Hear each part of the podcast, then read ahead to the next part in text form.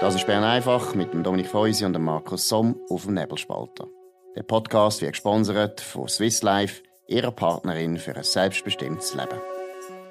Das ist der 5. Juli 2021, Bern einfach, Dominik Feusi. Wir, ja, kann man schon ein bisschen sagen, wir tun uns langsam so ein bisschen auf die Sommerzeit bewegen, hinbewegen. Da passiert nicht mehr viel, der Bundesrat ist jetzt weg.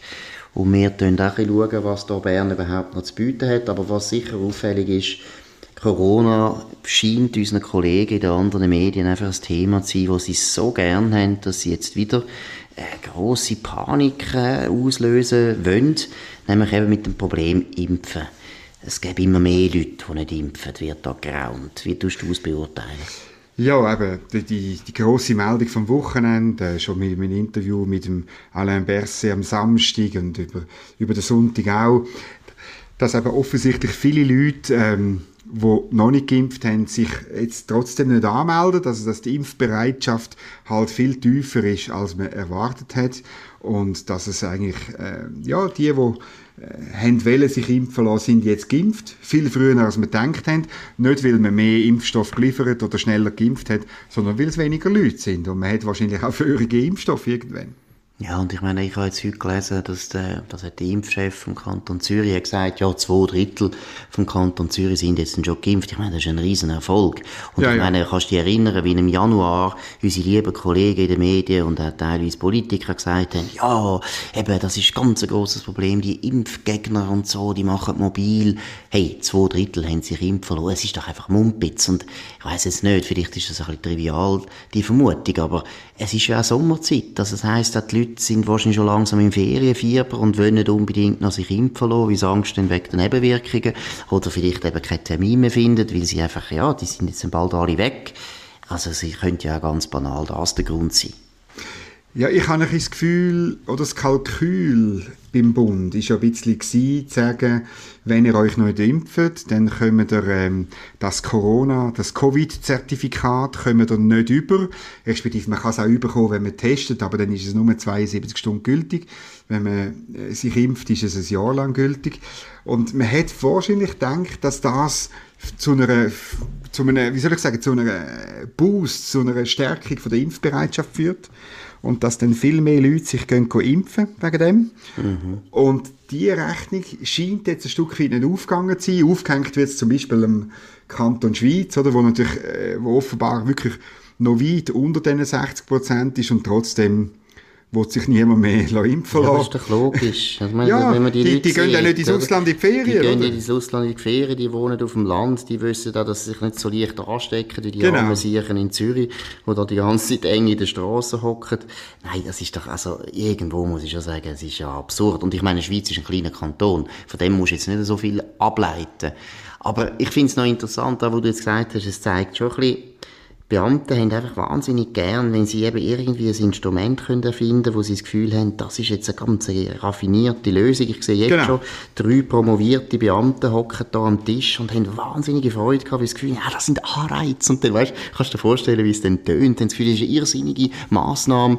Dann funktioniert es nicht. Und wie das immer ist, im Staat ist ja nicht der Staat die schuld. Also nicht irgendwie die Massnahme ist vielleicht nicht so gut, sondern dann sind einfach die Bevölkerung dumm. Die Bevölkerung hat nicht gelernt oder nicht gemerkt, gemerkt, was für eine gute Idee unsere Beamten hatten.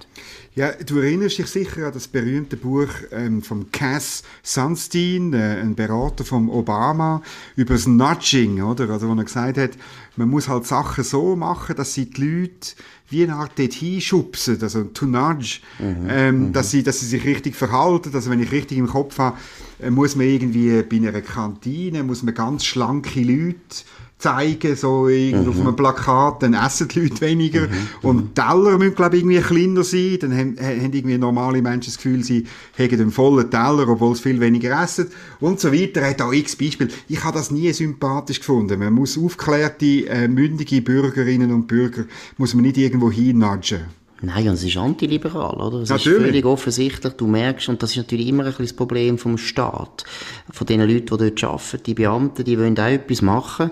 Und da ist die Verführung ist irrsinnig groß, dass du anfängst, die Leute leiten, anleiten, Anreiz schaffen, ein bisschen eben nudgen. Das ist ein ganz ein guter Ausdruck, weil das ist natürlich nicht, das ist natürlich nicht autoritär, sondern eben, du Nein, Leute so ein bisschen raffiniert durch ja, sie ja, ja. hinführen. Und dabei musst du einfach sagen, und ich finde, das Impfen ist ein gutes Beispiel. Ich meine, reife Leistung auch von der Bevölkerung, oder? Alle haben sich sofort angemeldet, freiwillig. Man hätte wahrscheinlich die ganze Plakatkampagne hätte man gar nicht müssen machen. Die, genau. die haben, wollen, haben geimpft. Die Herdenimmunität, ich meine, zwei Drittel ist schon wahrscheinlich bald einmal die Herdenimmunität. Ich meine, die 80 Prozent sind ja wieder so eine Willkürzahl, mhm. wo sie einfach irgendwie in die Welt gesetzt haben. Äh, anstatt dass man jetzt mal sagen hey, super, es läuft ja gut, müssen jetzt die Medien und auch Politiker darauf hinweisen, wie viele grosse Probleme noch bevorstehen. Und ich weiß auch nicht, was die Leute haben. Irgendwann mal hast du das Gefühl, die Leute sind so verliebt in die Krankheit, die wollen jetzt das nochmal drei Jahre weitermachen. Also vor allem die Medien, oder? Also heute meldet das BAG 449 neue Fälle, schreibt Tamedia. Mhm. Also man muss aufpassen, es sind nicht neue Fälle, sondern es sind neu positiv testete Personen. Mhm. Ähm, wir wissen, wie das ist mit dem PCR-Test, eben, dass der auch Leute positiv testet, die gar nicht krank sind und gar nicht infektiös sind, wenn man 40 äh, Zyklen macht. Aber ähm, das beiseite. Das sind natürlich doppelt so viel wie vor einer Woche. Oder? Also am letzten Montag sind es 239 gewesen, oder? Jetzt 449, mhm. ganz schlimm. Mhm. Aber dann, interessanterweise, nur vier neue Todesfälle und sieben ich untertreibe nicht, sieben Spitaleinweisungen oder in der ganzen Schweiz. Ja, da muss ich einfach sagen, hört auf, bitte hört auf ja. mit dieser Sache. Es ist absurd. Und dann kommt, wenn nachher das sagst, dann sagen sie, ja, aber eben, es kommt dann nachher wieder im Herbst die Welle, jetzt müssen wir uns auf vorbereiten und so weiter. Ja. Und da hast du einfach langsam das Gefühl, ich frage mich, wie die Leute überhaupt in Ruhe in ihrem Wohnzimmer können sitzen. Die müssen so große Angst haben, dass zum Beispiel die Decke runtergeht. Kann passieren, ja, ja. oder? Das ist häufig der Fall. Dass, Florida, äh, Florida, dass der, Hund, dass der Hund plötzlich Tollwut hat und einen beißt und nachher ist man tot. Also, ich weiss ja wirklich, ich habe das Gefühl, Kopfendeckel, was sind das für arme Leute, die so viel Sorgen haben, dass ihnen das Leben vorzeitig beendet wird. Also, ich will jetzt da gar nicht irgendwie äh, umblödeln, sondern es ist einfach meiner Meinung nach, und das ist eben der Punkt, es ist auch verantwortungslos aussichtslos, dauernd eine Bevölkerung in so in die Unruhe zu versetzen. Das geht nicht.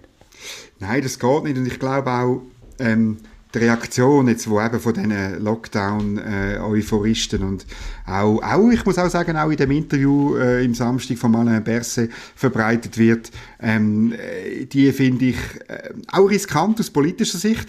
Und wenn Sie jetzt sagen, eben, es droht dann im Herbst eine grosse äh, ich glaube, Sie reden von der vierten Welle. Ich komme gar nicht mehr, mhm, nicht mehr. Zähl, ich zähle nicht mehr. Genau, aber einfach von der nächsten Welle. Ähm, da muss ich sagen, ja, die Welle kommt vielleicht, aber sie trifft vor allem die, die nicht geimpft sind. Das sind Leute, die sich jetzt gegen eine Impfung entschieden haben. Mhm. Also vollkommen in Ordnung. Ist okay, genau. Ist okay. Ist okay. Ähm, weil auch bei denen wird es so sein, dass es vor allem Leute trifft, die ähm, über 80 sind. Mhm. Und, und die haben alle die Möglichkeit gehabt, sich zu impfen. Sie mhm. haben alle auch Leute, die ihnen, mit ihnen das wahrscheinlich diskutiert haben. Und wenn jetzt jemand, der über 80 ist, sich entschieden hat, sich nicht zu impfen, dann weiß sie oder er ganz genau, welches Risiko das sie eingeht. Also, wo liegt das Problem? Genau, also das finde ich wirklich, wie betonen. Die vierte und die fünfte und die sechste Welle kann uns gar nichts mehr anhaben. Ich meine eben, wir haben die Impfungen, das ist das Erste. Zweitens wissen wir jetzt mittlerweile, unter 70 ist niemand gefördert, außer der hat schlimme Vorerkrankungen oder es sind meistens unglaublich schwer übergewichtige Menschen. Also das ist schon mal einfach keine Gefahr. Und dann haben wir Risikogruppen, die jetzt wissen, ich kann mich impfen lassen, dann lebe ich länger, wenn ich so eine Krankheit bekomme.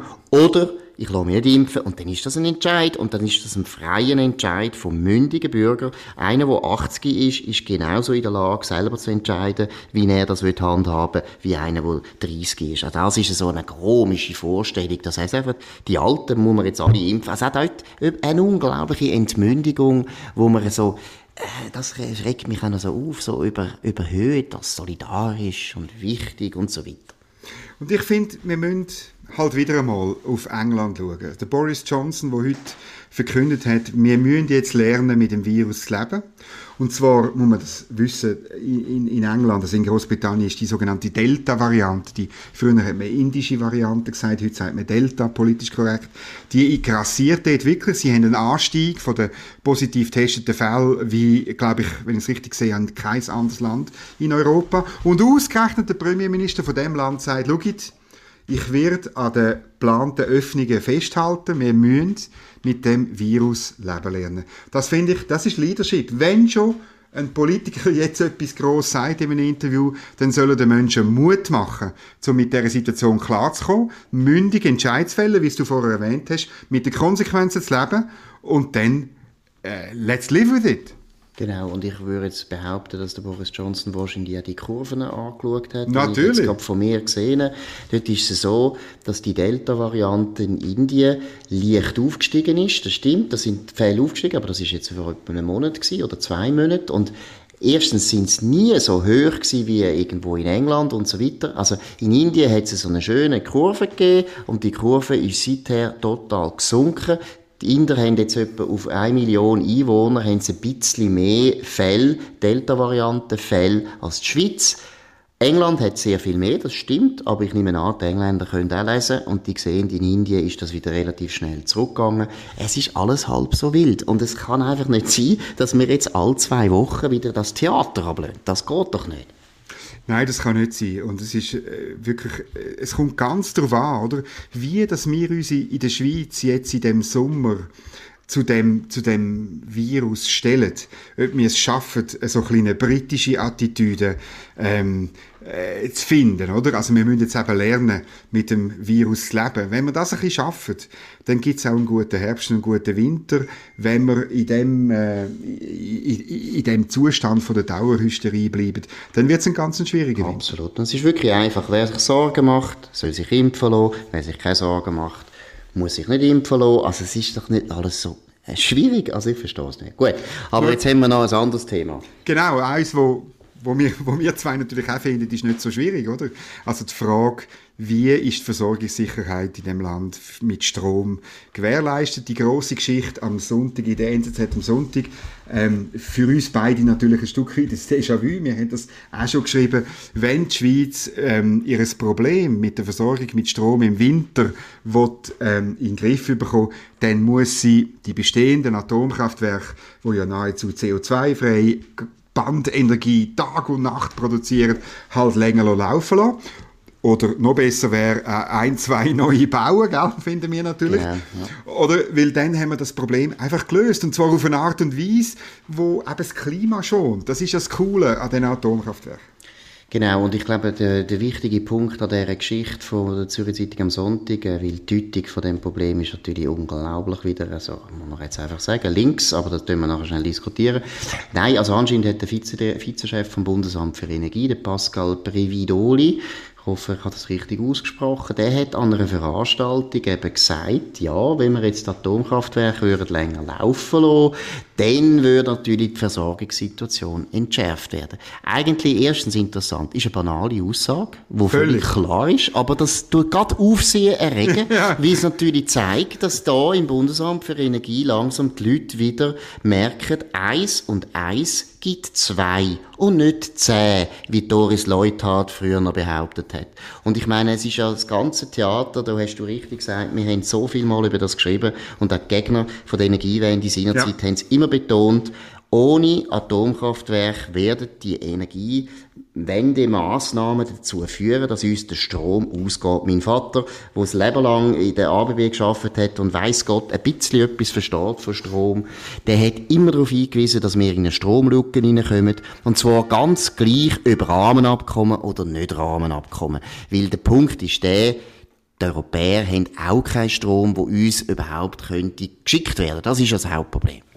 Das ist es genau, oder? Ich meine, es gäbe ja noch die Alternative, dass man dreckigen Kohle oder Gasstrom importiert äh, von, von Süddeutschland insbesondere, oder?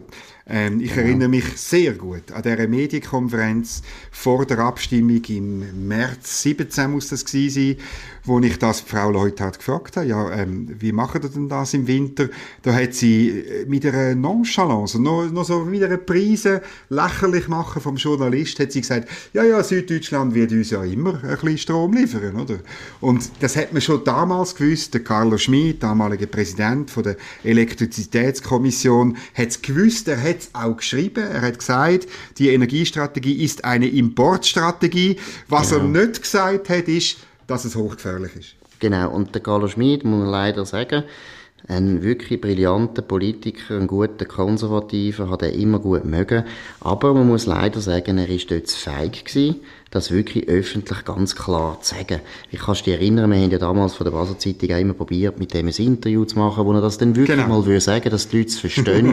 er hat aus Rücksicht auf seine Parteikollegin Doris Leuthard, so nehme ich an, hat er das nicht gemacht. Und das ist meiner Meinung nach nicht gut gewesen, weil letztlich der Bürger und äh, der Souverän ist eigentlich in die Irre geführt worden von unserer Regierung, oder? Man hat einfach wirklich Zeug erzählt, die nicht gestimmt haben.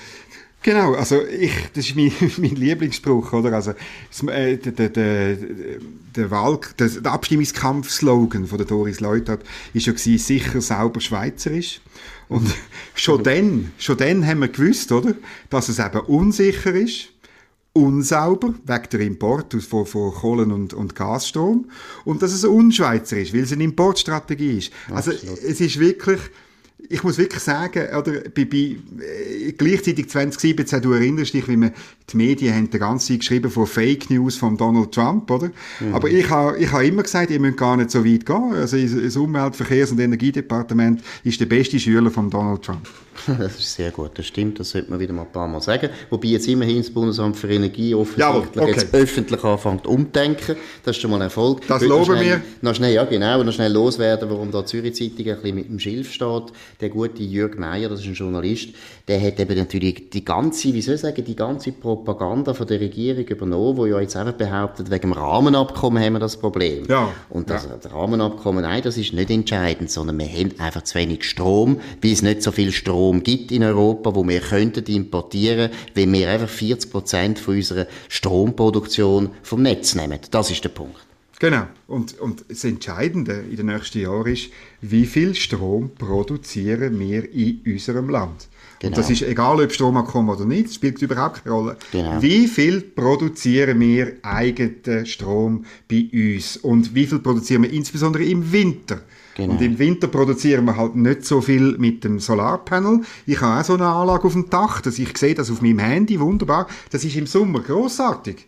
Aber es ist im Januar einfach, mag es einfach nicht, äh, ja, wenn, wenn wir dann irgendeine Wäsche abtun, das ist, langt einfach nicht. Nein, und es ist vor allem, da muss man auch wieder betonen, es ist einer von diesen Bereichen, wo wir als Schweiz wirklich selber können für uns sorgen Wir können selber Kraftwerke bauen, wir, wir sind ein reiches Land, wir haben gute Ingenieure, wir haben Firmen, die das können machen Wenn wir wollen, können wir hier in einer von der wichtigen Fragen von der Energiepolitik unabhängig sein, selber. Und das ist nicht irgendwie Wilhelm Tell, da geht es nicht um das, sondern es geht um das, dass wir eine von der wichtigsten Energieformen von, von der Zeit können selber herstellen. Wie schwierig soll denn das sein, das einzusehen? Ich verstehe es nicht. Und das sollten die Bürgerlichen jetzt total stark pushen. Ja, und es hat also es, es, hat auch wieder etwas mit, man kann, man kann den Connect zu Corona machen, oder? Das ist noch, noch, noch, noch, noch so ein bisschen absurd, oder? Also wir, unsere Regierung fordert ja Verzicht auf Freiheit, ähm, wegen Klima, wegen Corona, tut unsere Freiheitsrechte auf, äh, äh, den Verzicht auf die aufnötigen und gleichzeitig sagt man, ja, Kernenergie ist teuer, macht ja sowieso niemand. Absolut. Oder eben, man könnte ja noch Gaskraftwerke relativ schnell hinstellen. Auch das wäre gut. Atomkraft hätten wir lieber, weil das ist meiner Meinung nach Zukunft, Zukunft von der Energieversorgung. Da bin ich absolut überzeugt, das wird auch kommen. Es ist immer eine Frage, wer es früher noch merkt in Europa und wer es schneller macht und der hat nachher auch einen Vorteil. Das wäre es von Bern einfach. In dem Sinn einen sehr atomfreundlichen Abend genau, wünschen wir strahlenden euch. Abend. strahlenden Abend wünschen wir euch. Äh, wir kommen wieder nächsten Tag, morgen natürlich, zur gleichen Zeit auf dem gleichen Kanal. Danke für die Aufmerksamkeit. Das war es gewesen. Das war Bern einfach mit dem Dominik Feusi und dem Markus Somm auf dem Nebelspalter. Der Podcast wird gesponsert von Swiss Life, ihrer Partnerin für ein selbstbestimmtes Leben. Den Podcast könnt ihr auf nebelspalter.ch abladen und auf allen gängigen Plattformen wie Spotify oder Apple Podcast und so weiter.